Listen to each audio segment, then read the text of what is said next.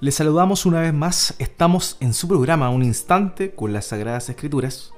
Y me encuentro una vez más acompañando a mi hermano Andrés. ¿Cómo está, hermano Andrés? Muy bien, Pablito. Muchas gracias. Muy contento de estar una vez más, como decías tú, avanzando en este Evangelio capítulo 23.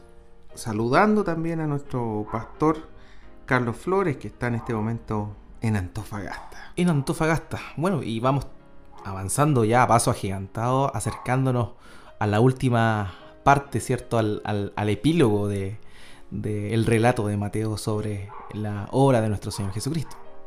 Así es, así es. Entonces vamos a leer en el día de hoy eh, los versículos 34 al 36 del capítulo 23 de Mateo. Mateo capítulo 23, versículo 34 al 36 dice así. Por tanto, he aquí, yo os envío profetas y sabios y escribas, y de ellos a unos mataréis y crucificaréis, y a otros azotaréis en vuestras sinagogas, y perseguiréis de ciudad en ciudad, para que venga sobre vosotros toda la sangre justa que se ha derramado sobre la tierra, desde la sangre de Abel, el justo, hasta la sangre de Zacarías, hijo de Berequías, a quien matasteis entre el templo y el altar de cierto os digo que todo esto vendrá sobre esta generación. Bueno, estos versículos son bastante eh, terribles, digamos, en el sentido que lo que veíamos la semana pasada es una maldición, particularmente para los escribas y fariseos, pero en general también para la nación de Israel. Ahora, lo primero que leíste tú, Pablito, que dice por tanto, esa palabra por tanto es un conector. Y en el fondo lo que está diciendo es, debido a lo anterior o por todo lo anterior, ¿cierto? Así que vamos a, repasar un, poquitito nomás algunos versículos desde el versículo 29 al versículo 33 eh, para recordar un poco a qué se refiere este por tanto que dice ahí. Ok, desde el versículo 29 hasta el 33 entonces, dice así, ay de vosotros, escribas y fariseos hipócritas, porque edificáis los sepulcros de los profetas y adornáis los monumentos de los justos, y decís, si hubiésemos vivido los días de nuestros padres, no hubiéramos sido sus cómplices en la sangre de los profetas. Así que dais testimonio contra vosotros mismos de que sois hijos de aquellos que mataron a los profetas vosotros también llenad la medida de vuestros padres. Serpientes, generación de víboras, ¿cómo escaparéis de la condenación del infierno? Correcto. Entonces, ese es el, son los versículos inmediatamente previos a lo que estamos leyendo ahora. Y, veíamos nosotros que realmente absolutamente confrontacional como Jesucristo les habla a los escribas y fariseos Recordemos un poco que, este es el día miércoles de la última semana terrenal de Jesús. Eh, y en este día, luego de hacer una serie de, advertencias a, sus discípulos, a la gente que estaba ahí llenando, atestando el templo, Jesús eh, se da vuelta, por así decir, y confronta directamente a los escribas, a los fariseos que estaban ahí, a los discípulos de ellos, ¿cierto? Y les dirige esta palabra. Y bueno, partiendo un poco con, lo que mencionabas tú, versículo 29, ¿cierto?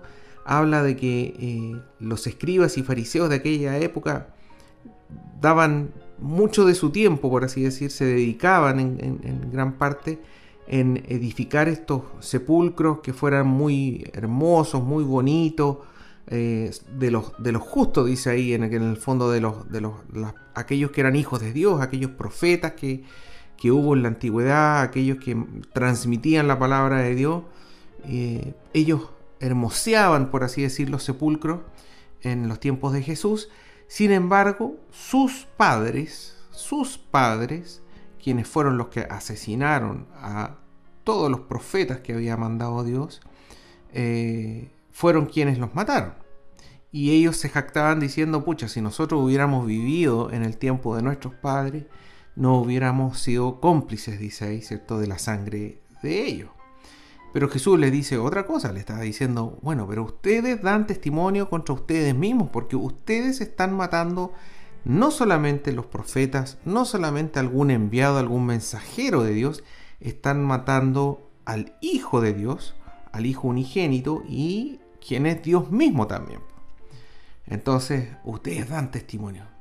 Y el versículo 32, que veíamos nosotros que, realmente es terrible, porque dice, Vos, eh, vosotros también llenad la medida de vuestros padres. Y un poco hay que ver a qué se refiere eso. Claro, lo que le está diciendo es básicamente, ustedes, al igual que sus padres, van a hacer lo mismo. Y como también lo viene diciendo, lo que es aún peor. Porque ellos finalmente iban a terminar eh, entregando al Mesías, aquel, aquel que ellos, la nación entera de Israel, esperaba. Lo iban a entregar a los romanos para que eh, en su lugar le, lo, matara.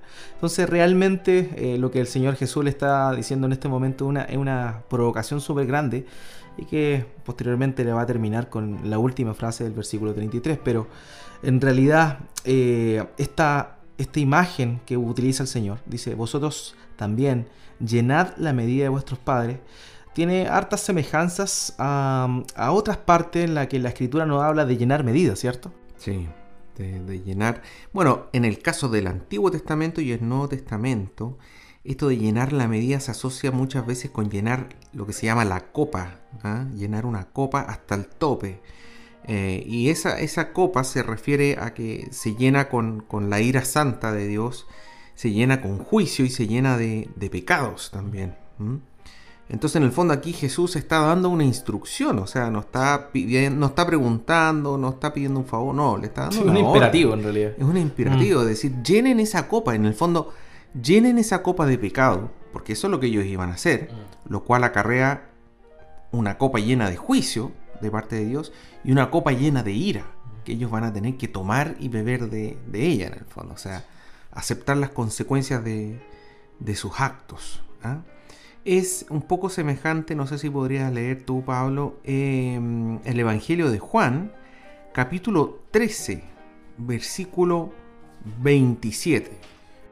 Juan, capítulo 13, versículo 27. Dice así. Y después del bocado, Satanás entró en él. Entonces Jesús le dijo, lo que vas a hacer, hazlo pronto. Sí, eso se refiere un poco a el entorno, digamos, de la última cena. Sí, la última cena, y este en particular se lo está diciendo a Judas, cuando lo, de alguna manera lo autoriza a que se vaya a presentar a, a, los, a los fariseos, ¿cierto? A los principales de la sinagoga y lo va, eh, para ponerse de acuerdo y entregarlo finalmente. Así es. Entonces, no es que Jesús esté feliz de que Judas lo vaya a traicionar, pero en el fondo es como decir, bueno, si vas a pecar, bueno, hazlo ya, por así decir. Hazlo de una vez. Y eso es semejante un poco a, lo que estamos leyendo nosotros en el versículo 32, cuando le dice, vosotros también llenad la medida de vuestros padres. Es decir, lo que ustedes van a hacer, háganlo ahora. Y también se cumple lo que el mismo Señor Jesús dijo, que nadie tomaba su vida, sino que en realidad Él la entregaba. Y aquí de alguna manera con esta frase, ya sea en, Juan 13, ¿cierto? Como acá en Mateo, está diciendo, ya, el momento ahora, ahora hágalo, dando a entender de que él estaba en completo control de la situación.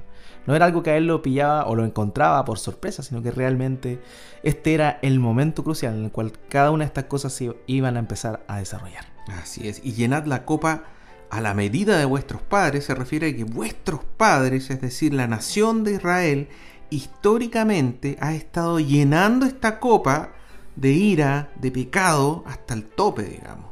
Entonces, bueno, mantengan la tradición, por así decir. Sean fieles a lo que hacen y a lo que han hecho vuestros padres y llenen esa copa de sus pecados, de sus pecados. Y ese pecado principalmente ha sido el rechazo de todos los enviados por Dios, todos los profetas, todos los mensajeros y en, este caso eh, llenarla hasta el tope, ¿cierto? Eh, rechazando a su propio hijo, al propio hijo de Dios. Em, bueno, y también eh, eso nos, nos, digamos, a partir de todo eso que estamos leyendo nosotros, llegamos al versículo 33, donde Jesús habla de ellos y les dice que son serpientes, ¿cierto? Que también eran como animales totalmente eh, mal visto, partiendo por Génesis, que dice que Satanás eh, tiene, o, tiene forma de serpiente, una serpiente, la serpiente antigua, dice. Generación de víboras, las víboras a diferencia de las serpientes es una palabra que se utiliza cuando tienen veneno, es decir, son ponzoñosas, envenenan a la gente, dañan literalmente a la gente. Y les pregunta cómo escaparéis de la condenación del infierno.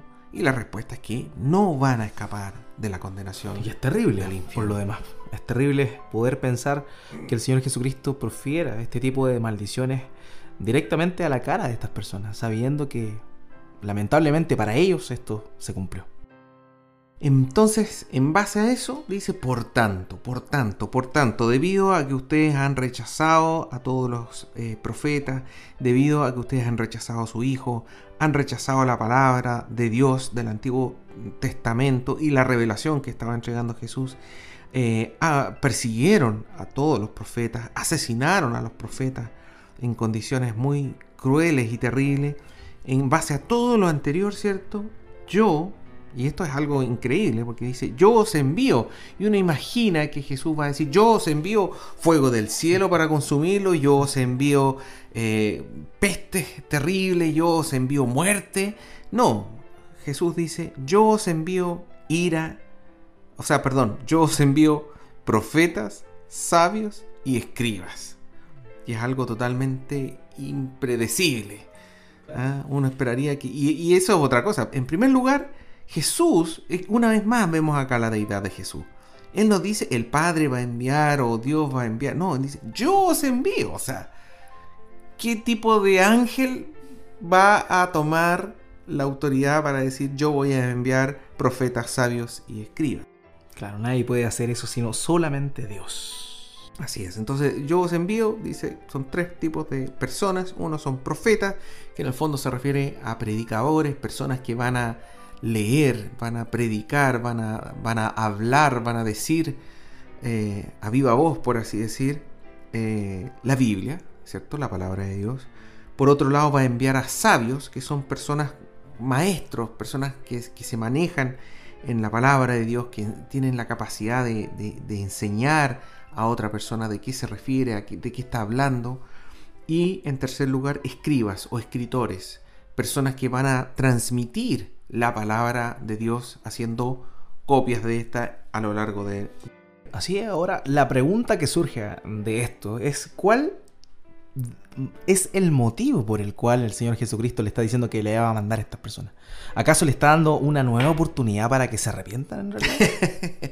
Eso es lo que uno, si no dijera nada la Biblia, uno por naturaleza y, muchas veces dejándose llevar un poco con, el pensamiento mundano, diría, no, pero si Dios es amor, Dios es compasión, Dios es misericordia, lo cual es verdad, lo cual es verdad, pero la verdad es que Jesús aquí explica por qué va a enviar a estos profetas sabios y escribas.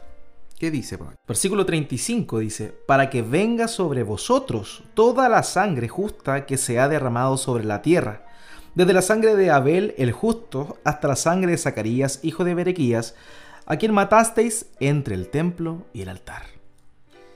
Esto sí que es terrible. es, que, eso es increíble, o sea, cada vez, eh, cada eh, frase, cada expresión del Señor va produciendo mayor peso de condenación sobre cada una de las personas que, están oyendo esto. En particular, a quien le estaba hablando precisamente, que eran los fariseos y los escribas. Entonces, es terrible, le está diciendo que va a mandar a estas personas para que venga sobre ellos todo el castigo por la sangre, no tan solo de, de los profetas que mataron sus padres, sino en realidad desde el justo Abel o sea, Abel. Caín y Abel. Caín y Abel, el Génesis capítulo 4. Claro, claro, increíble. Hasta Zacarías. Zacarías. Ahora hay que entender eso. Claro, el, caso de Zacarías es un caso especial, porque este caso en particular aparece descrito en segunda de Crónicas. Ahora, lo que el Señor Jesucristo está haciendo acá es un orden, lo está diciendo en orden, desde Abel, que aparece en Génesis, hasta Zacarías, hijo de Berequías, que aparece en segunda de Crónicas. Ahora, Jesús se equivocó, no. Lo que pasa es que para la Tanaj, o sea, la Biblia hebrea, el Antiguo Testamento que nosotros tenemos, el orden de los libros es totalmente distinto, o sea, no totalmente, sino que en algunas partes es distinto al que nosotros poseemos. Por ejemplo, nuestra Biblia, en el Antiguo Testamento, ¿cuál es el último libro del Nuevo Testamento? Del Antiguo Testamento, perdón. sería Malaquías. Malaquías, ¿cierto? Pero en el caso de la, Tanaj, o sea, el Antiguo Testamento hebreo, el último libro es Segunda de Crónica. Entonces, lo que el Señor Jesucristo está diciendo acá es que la sangre de todos los justos, desde el Génesis hasta el último libro, para los judíos, de la Tanaj del Antiguo Testamento, iba a recaer sobre ellos. Así es. En el fondo, es para que tengan aún mayor condenación. Es, es, terrible, porque en el fondo, por, eso, vuelvo a insistir, digamos, algo que también comentamos la semana pasada, que uno encuentra escrito en Proverbios, ¿cierto? Que sea vuestra, vuestra, vuestras palabras, ¿cierto? Eh, dichas con, con, dulzura, con sabiduría, con amor, por así decir. Pero vemos a lo largo de todo el versículo del capítulo 23 palabras muy duras de Jesús. Y así, en el fondo, así como hay un tiempo de, de enseñar, de, hacer cariño, de, proteger, de cuidar, también hay un tiempo para confrontar y ser duro, sin pecar, digamos. ¿Ah? Lo que pasa es que también debemos entender que cuando nosotros nos acercamos a la escritura para conocer a Dios, nosotros nos vamos a encontrar con todo lo que nuestro mismo Dios, se de la misma forma en la cual Él se da a conocer, en la cual nosotros debemos conocerle vemos que Dios es amor, ¿cierto? Y ahí es donde muchas personas se han quedado en el amor de Dios, lo cual está súper bien. Se quedan pegados. Claro. El tema es que muchas veces el, enfocarse tanto en el amor de Dios lleva a pasar totalmente por alto la justicia de Dios, la santidad de Dios. Y ahí donde nosotros debemos ser sumamente equilibrados en poder conocer a nuestro Dios. Dios es amor, pero Dios a la vez es justicia y santidad. Entonces aquí lo que estamos viendo no es que Dios le faltó amor, no, en realidad él simplemente está aplicando su justicia a estas personas. Lo que ellos, lo que ellos, lo que es justo recibir por causa de cada una de las cosas que ellos hicieron y están haciendo en ese entonces, es que ellos van a ser castigados. Sí, fíjate que hace mención ¿ah? desde la sangre de Abel el justo. Vamos entonces, por favor, a Génesis capítulo 4, versículos 8 al 12. Génesis capítulo 4 versículos 8 al 12 que nos relata un poco lo que ocurrió con Caín y Abel. Dice así, y dijo Caín a su hermano Abel, salgamos al campo. Y aconteció que estando ellos en el campo, Caín se levantó contra su hermano Abel y lo mató. Y Jehová dijo a Caín, ¿dónde está Abel tu hermano? Y él respondió, no sé, ¿soy yo acaso guarda de mi hermano? Y él le dijo, ¿qué has hecho? La voz de la sangre de tu hermano clama a mí desde la tierra. Ahora pues, maldito seas tú de la tierra, y que abrió su boca para recibir de tu mano la sangre de tu hermano. Cuando labres la tierra, no te volverá a dar su fuerza. Errante y extranjero serás en la tierra. Entonces ahí estamos leyendo un poco que es la misma expresión que está diciendo Jesús del tema de la sangre que clama. ¿ah? En el caso de lo que estamos leyendo nosotros, ¿cierto? Dice, para que venga sobre vosotros toda la sangre justa que se ha derramado sobre la tierra. Y en el caso de lo que estamos leyendo, Génesis capítulo 4, ¿cierto? Dice, eh, versículo, perdón, capítulo 4, versículo 10, ¿qué has hecho? La voz de la sangre, la, la, voz de la sangre de tu hermano clama a mí desde la tierra. Es decir, la Biblia es bien clara en, el Nuevo Testamento y Antiguo Testamento que la sangre clama, la sangre de un justo derramada, es decir, asesinado, clama por justicia a Dios y Dios le escucha. Que es lo mismo, el mismo escenario que vemos en Apocalipsis 5, ¿cierto? Cuando están los santos bajo el trono de Dios y le dicen a, Dios, ¿hasta cuándo? ¿Hasta cuándo Dios tendrás paciencia y no derramarás tu ira sobre la tierra? Y, surge ahí también, ¿ah? Surge ahí también este concepto de las copas. Salen las copas de ira, ¿cierto? Pero en el fondo el tema de la copa, eh, para, para el auditor es bueno que sepan, digamos, esta copa de ira, esta copa de pecado, esta copa de juicio, digamos, también está asociado a la misericordia de Dios. Porque gracias al Señor es una copa, es decir, tiene que llenarse. hay una medida. Hay una medida, hay un límite, digamos, tiene que llenarse con estos pecados. Y cuando llega a ese tope, a ese límite, ahí la ira de Dios es vertida sobre quien corresponda, digamos. Pero, pero gracias al Señor por esa misericordia. Nosotros lo vimos nosotros eh, cuando hablábamos sobre la nación de Israel que estuvo estos 40 años en el, en el desierto, ¿cierto? Y que entra a la tierra prometida cuando, y Dios le dice, cuando ya los, los cananitas habían ya llegado hasta el colmo. la maldad de ellos había llegado hasta, hasta el colmo, ya, ya, ya, ya había llegado hasta el tope. Es decir, Dios los aguantó por muchos años, pero ya su maldad había llegado hasta un tope y Dios ahí hace un juicio. El Señor tiene misericordia, tiene misericordia, pero la justicia llega. Claro. la justicia llega sí o sí, no hay duda. Eh, también, por ejemplo, eh, es importante destacar lo que hablaba nuestro Señor Jesucristo, que iba a mandar a estos profetas, sabios y escribas, y hace una diferencia eh, respecto a cuál iban a ser lo, que le iba a pasar a estas personas. Porque dice, para que los persigan, los azoten, los crucifiquen y los maten. ¿Mm? Entonces, ¿quiénes lo iban a perseguir, azotar, crucificar y matar? Bueno, eso era la nación de Israel en general y los escribas y fariseos. Y la Biblia en el Nuevo Testamento nos habla de justamente que todo eso se cumplió en el caso del apóstol Pablo, ¿cierto? Él primero persiguió, pedía órdenes, decía cartas para poder eh, perseguir a los cristianos, a los primeros cristianos. Luego se convirtió, él estaba en una nación, en, en una ciudad que se llamaba entre Listra y, e Iconio estaba cuando fue lapidado y quedó ahí medio muerto. No, no, cuando se convirtió Pablo. Ah, fue en camino a Damasco. Camino, a Damasco. sí, sí, Y luego en Damasco. En Damasco fue bautizado. Eh, Por Ananías. Ananías, exactamente. Pero de ahí en adelante, desde Damasco en adelante, por así decir, mm. Comenzó la persecución a Pablo. El, el, perseguidor comenzó a ser perseguido. Bueno, y esa es una de las cosas que a nosotros también nos da la certeza de que la Biblia es verdad. Es decir, ¿quién, quién puede decir eso? ¿Quién puede relatar que primero era perseguidor, tenía todo el poder, conseguía las cartas, podía matar a los cristianos y él termina siendo el más fuerte embajador, el más grande embajador del cristianismo en, en los primeros años de la iglesia. Increíble. Bueno, en el caso de Pablo, él fue un perseguidor y fue perseguido así como muchos otros hermanos en Cristo. Casos de azotes, Pablo mismo dice que él fue... Un...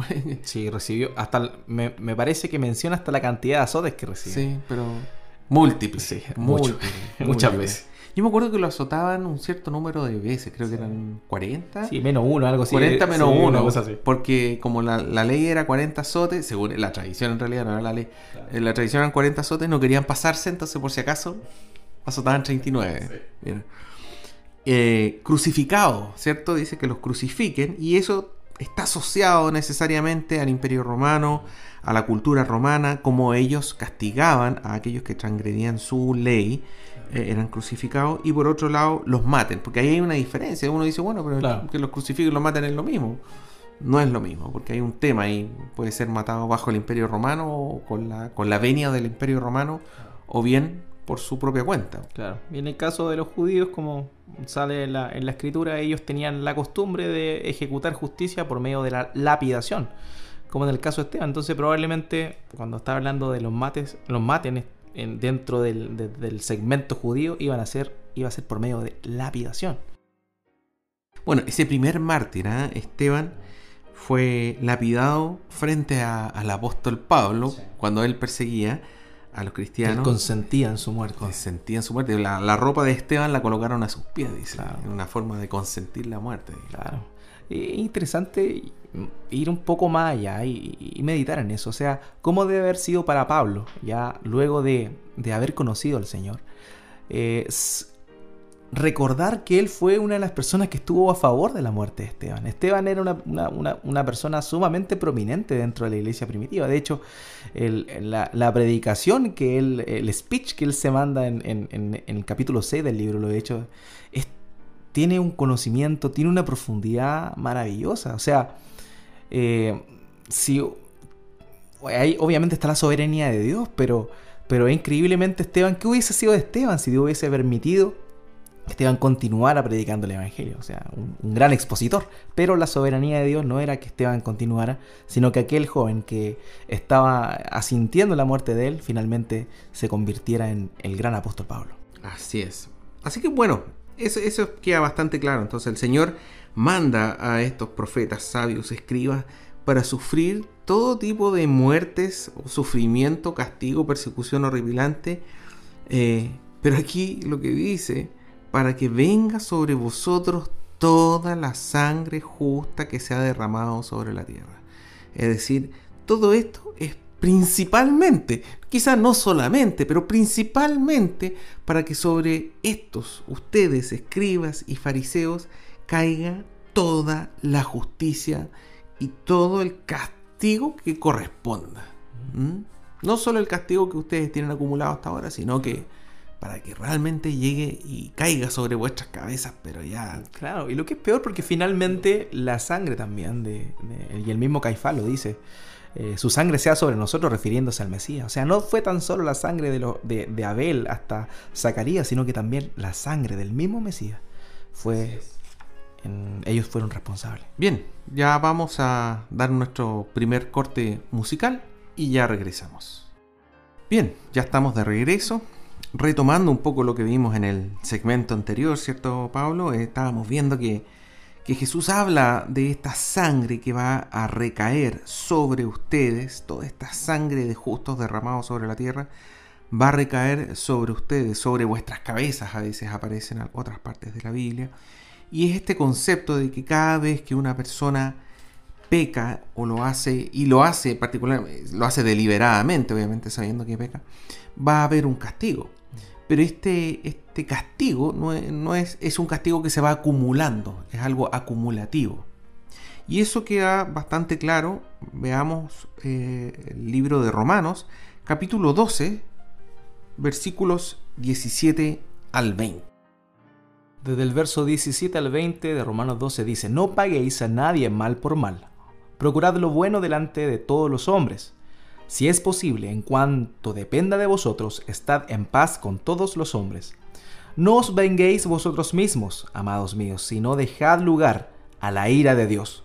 Porque escrito está, mía es la venganza, yo pagaré, dice el Señor. Así que si tu enemigo tuviere hambre, dale de comer, si tuviere sed, dale de beber, pues haciendo esto, ascuas de fuego amontonarás sobre su cabeza. Ya, entonces ahí hay varios versículos ahí, pero y varios temas, digamos. El primero es, un poco lo que habías mencionado tú sobre la ira de Dios, que Dios no es solamente paz y amor, también es justicia, ira, ira también, ¿cierto? Y a tal nivel, digamos que en el caso del Antiguo Testamento y Nuevo, los creyentes, los hijos de Dios, somos llamados a no tomar la justicia en nuestras propias manos, no vengarnos. Ah, eso famoso dicho que la venganza no es buena, mata el alma y la envenena. Exactamente. Eh, en el caso de la Biblia no sale eso, no dice eso, sino que dice, ustedes no se vengan, ¿por qué? Porque quien se venga es Dios. Eso también es terrible, digamos. Y ahora también muchas veces he escuchado al, pastor Carlos decir de que hay algunos, entre comillas, cristianos que andan por ahí diciendo que yo no voy a vengar, pero que el Señor, la ira del Señor se caiga sobre ti. Yo recuerdo una, historia de un, amigo que me contaba que su abuelita, cuando le hacían algo, ella se vengaba. Y su abuelita era evangélica. Entonces él cuando ya empezó a crecer, ella, eh, eh, no sé, no, es que se vengara hiciera cosas tan malas, pero realmente tomaba acciones al respecto. Ahora, cuando él empezó a crecer, él se dio cuenta, leyendo la escritura, se dio cuenta de que estaba mal lo que ella decía. Entonces, una vez, en cariño, le fue a decir a su abuelita, oye, abuelita, ¿usted por qué hace estas cosas si en realidad la Biblia dice que usted no debe vengarse? ¿Cómo que no, mijito? Le dice, mire, la Biblia dice, mía es la venganza, así que es mía. así que ella, malentendía el versículo. Se empoderaba de la venganza. pero no, es del Señor, mía es la venganza, dice Jehová. Eso es lo que es el pasaje. Yo pagaré, dice. Eh. Yo pagaré, dice el Señor. Así que, eh, como dice el versículo que acabas de leer tú, Pablo, el versículo 18, eh, si es posible, en cuanto dependa de vosotros, estad en paz con todos los hombres. Nosotros no debemos vengarnos. En lo que dependa de nosotros, nosotros tenemos que estar bien con todos. No, no, no debemos estar enojados, peleados, rencor. No, nosotros bien. Si la otra persona está enojada conmigo, bueno, y yo no puedo hacer nada al respecto, será, digamos. Eh, y por lo mismo no debo tomar venganza. ¿Por qué? Porque la venganza es del Señor. Él se va a vengar. Y se va a vengar cuando corresponda. Él sabe cómo, cuándo, dónde, en qué lugar, etc. Eh, Y finalmente el versículo 20 dice, así que si tu enemigo tuviese hambre, dale de comer. Si tuviere sed, dale de beber. ¿Ah? Sí, o sea, no tan solo no hagas nada, sino que toma tú una actitud proactiva para con la persona que te está haciendo daño. Entonces, por eso el versículo como comienza, no paguéis a nadie mal por mal, procurad lo bueno delante de todos los hombres. Nos está diciendo no tan solo una actitud pasiva de aguantar, sino que en realidad hacer lo bueno para las personas que nos desean. Proactivo, pero, pero en el buen sentido, digamos. Y cuando dice, así que si tu enemigo, o sea, no es que yo tenga enemigo en el sentido de que yo odio a tal o cual persona. No, esa persona se ha declarado enemigo conmigo, digamos.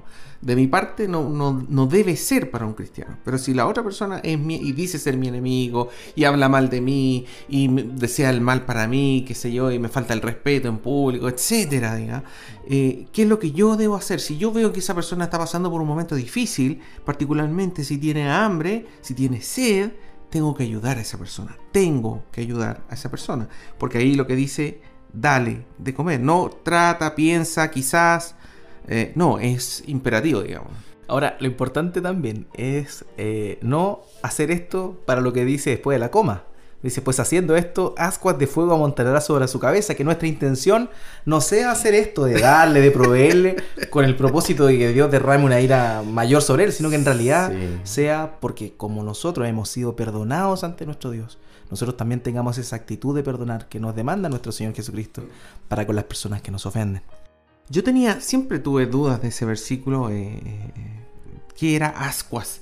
No, no, porque hay, hay distintas acepciones de esa palabra. Entonces estuve buscando y, claro, pues es un pedazo de materia sólida y combustible, candente por la acción del fuego. Es decir, a eso se refiere ascuas. Puede ser madera, puede ser cualquier material, pero sólido y que sea combustible. Y lo que dice la palabra, digamos, mm. es que nosotros, al hacer el bien a aquel que nos tiene a nosotros por enemigo, ascuas de fuego yo estoy amontonando sobre su cabeza. Una vez más, la figura del fuego eh, relacionada con el juicio y la ira de Dios. Así es, amontonada sobre su cabeza. Una vez más, el tema de la acumulación. Se van amontonando cada vez que, una persona se declara enemigo mío y yo le ayudo. Asco de fuego está haciendo sobre su cabeza. Yo me acuerdo un poco, un ejemplo bíblico, ¿cierto? Eh, podemos ver el caso de David con el rey Saúl. Con el rey Saúl. Eh, cuando David una y otra y otra vez eh, el Señor ponía su vida, la vida del rey Saúl en las manos de, David, digamos. David pudo haberlo matado, pero él no lo hacía y lo demostraba por lo menos dos veces, digamos. Eh, y sin embargo, el rey Saúl seguía y seguía persiguiendo y el rey Saúl declaraba a David su enemigo, no al revés. Entonces, ese es un muy buen ejemplo. David, a pesar de todo lo que hizo Saúl, David nunca buscó el mal del rey Saúl. Es más, cuando finalmente Saúl muere, eh, muere porque quedó muy mal después de una batalla y le pide a un siervo que estaba por ahí. Una malicita. Una malicita que, le enterrara una lanza, creo que, que, lo, claro, con la espada. Con la espada. Finalmente esta persona lleva y la noticia a David le dice, uy, maté a, Saúl como, como una gracia. Claro, en el sentido de que tuvo misericordia, la humanidad y todo esto, digamos. Y, David finalmente dice que tiene que morir porque mató claro, al, ungido, de Jehová. Al ungido de Jehová. Entonces, eh, ese es un, buen ejemplo en el sentido de que nosotros no debemos pagar a nadie mal, por, mal con mal, digamos. O sea, no, no debemos tomar la, la venganza en nuestras propias manos y está este concepto una vez más, digamos, que en el fondo eh, las personas que, hacen el mal, que rechazan, en, en, este caso rechazan el Evangelio hoy en día, llevados hoy en día, eh, están acumulando ascuas de fuego en su cabeza. Y muchas veces nosotros llamamos a la gente a que seguir el mandamiento de, Jesús y de Dios de, de evangelizar, pero por otro lado, de no insistir en evangelizar a personas que están permanentemente rechazando la palabra de Dios. Claro, más que nada por hacerle un bien, entre comillas, de que no, de que no caiga tanta condenación sobre ellos. Entonces, lo que acabamos de leer, eh, aplicado a los versículos que estamos leyendo, eh, Mateo capítulo 23, versículos 34 al 36, ¿cierto? Eh, donde dice que Jesús va a enviar a, a todas estas personas, te fijas tú, pero que ustedes los van a perseguir, los van a matar, los van a crucificar. ¿Es para qué? Es para colocar sobre ellos estas ascuas de fuego en el fondo. Para colocar sobre ellos un mayor grado de culpabilidad y por lo tanto van a tener eventualmente un mayor grado de castigo. Así es. Ustedes que son culpables lo serán aún más. Ahora, no es el único motivo por el cual Jesús envió a estos profetas, sabios y escribas. O sea, la misma Biblia en el Nuevo Testamento nos habla en el libro de Hechos de cuántos se convirtieron.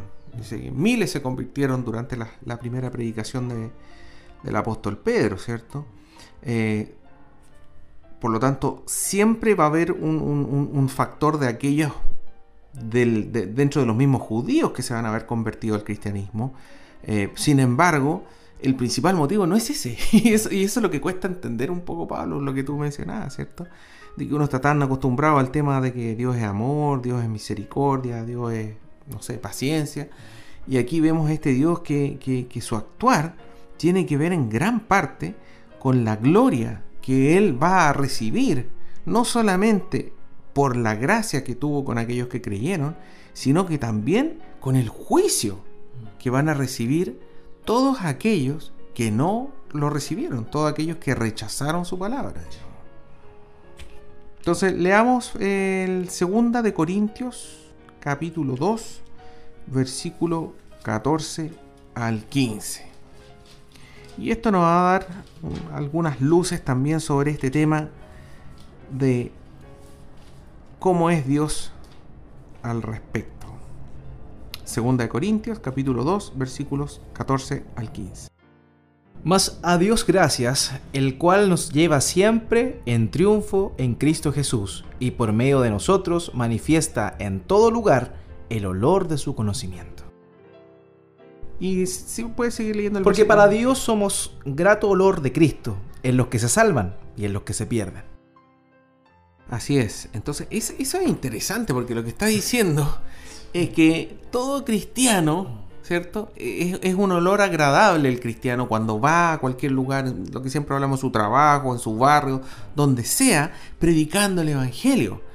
Pero el olor grato va a ser tanto para el que se salva como para el que se pierde.